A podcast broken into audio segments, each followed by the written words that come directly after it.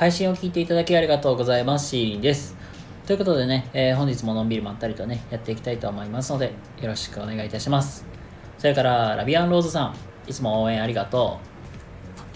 う。はい、えー、どうもこんばんは、シーリンでございます。ということでね、えー、本日はのんびりまったりとね、やっていきたいと思います。はい、今日はですね、え教養のある人とは？というね、テーマでお話ししていきたいと思います。はい、ということでね、えー、今日もやっていきたいと思いますので、よろしくお願いいたします。はい、えっ、ー、と、早速ね、本題に移りたいところですが、お知らせと宣伝だけさせてください。はい、と現在ね、ノートというブログの方で、えー、初のエッセイとなります。先生辞めたいけれど辞められないという、こちらのね、えー、方を掲載中です。もしよかったらね、そちらの方をご覧ください。なんか自分の経験をもとにね、書かせてもらっております。それから2点目です。えーと、ワンオンワンというね、1対1でコラボでお話、コラボライブで対談させていただく、まあそういう企画をね、ずっとやらせてもらっております。現在ゲストさん募集中なのでよかったらね、お気軽にご連絡とかください。お待ちしております。はい、えー、まあそんなこんなでですね、今日は、えっ、ー、とね、教養のある人というテーマでお話ししていきたいと思います。はい、あのね、早速ね、入っていきたいと思います。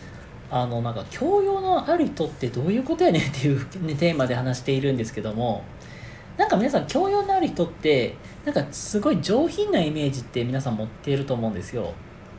なんか振る舞い方とか言葉遣いがすごい綺麗とか。なんかそれこそなんか飯とかさ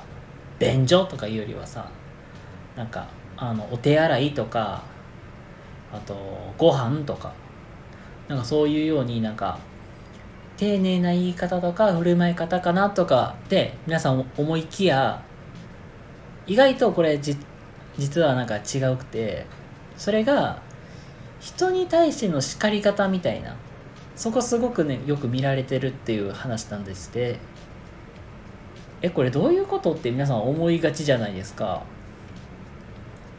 だか例えばなんだけどじゃあ今日誰かが遅刻してきましたとじゃあまあ、A 君が遅刻を今日してきましたと。じゃあその時皆さんどういうね、言い方しますかと。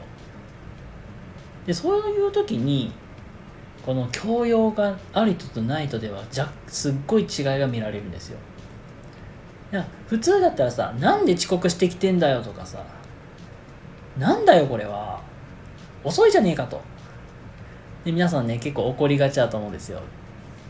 これはね、実はそうじゃなくてなんで遅れてきたの？とか今日どうしたん？って。この聞き方ができる人が実は教養のある人って実はよく言われるそうなんです。なんかこれえこれで教養ある人ない人で分かるの？って僕も結構びっくりしたんですけどもあのやっぱりさ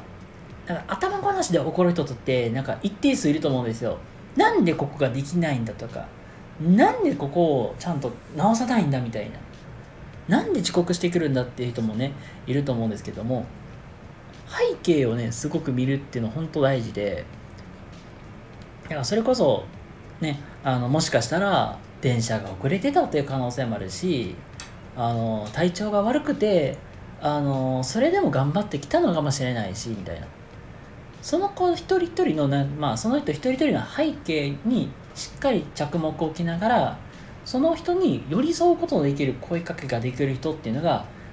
えー、教養のある人ってよく言われてるそうです。なのであのー、振る舞い方としてじゃあどうしたらいいのかというところで、まあ、次行きたいなと思います。まあなんだろう。ここちょっとここから先はなんか脳科学の話とかにも近いんですけどもあのこれとちょっと近い話をね実はちょっと、まあ、別の本でちょっと勉強してたことがあるんですけどなんか実際なんか僕たちなんだろう人間の脳って意外となんかいい人とか当たり前にできてる人を見るよりなんかあ悪い悪い人みたいなところにすごい着眼点起きやすい。なんか言うとさなんか悪いことしてる人とかすごく目立つじゃないですか。学校とかまさにそうでなんかやんちゃ坊主とかめっちゃ目立ってたじゃないですか。でそういうところでなんか危機管理意識みたいなのが働いて結局こいつは敵だみたいな感じで脳はなんか勝手に勘違いするみたいな。なんかそういうなんか脳の作り的にそういうことでなりがちなんですよ。なのでなんか日頃からなんだろう。そういう怒るっていうよりはなんでこの人こうなんだろうみたいな。ちょっとなんか視点を変えて、うん、この人のことをよく調べようよく言って見てみようみたいな。なんかそういう意識の持っていき方もねすごく大事なのかなっていうのをちょっと勉強していく中で感じたんですけどもまあその中でいろいろなんかなんでだろうとかそういうところにまあ視点を置くといいのかなって思いました。はい。なんか最後ちょっと、ね、しっかりまとまってきれてないんですけども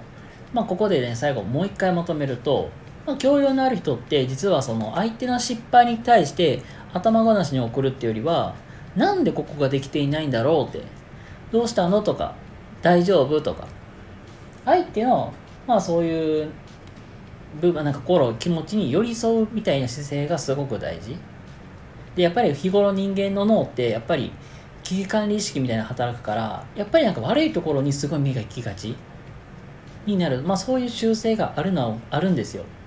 なので日頃からなんか、うん、人を観察するみたいな。そういう時間を持っておくとちょっと心にゆとりができるのかなって思いますはいということで今日はですね、えー、教養のある人とはというテーマでね、まあ、お話の方をさせてもらいましたということで、えー、今日の話で良かったためになった方いらっしゃいましたらいいねとかチャンネルフォローとかしていただけたら嬉しいなと思いますそれでは皆様、えー、今日も明日も素敵な一日をお過ごしください。シーリンでございました。それではまた次回お会いしましょう。またね。バイバーイ。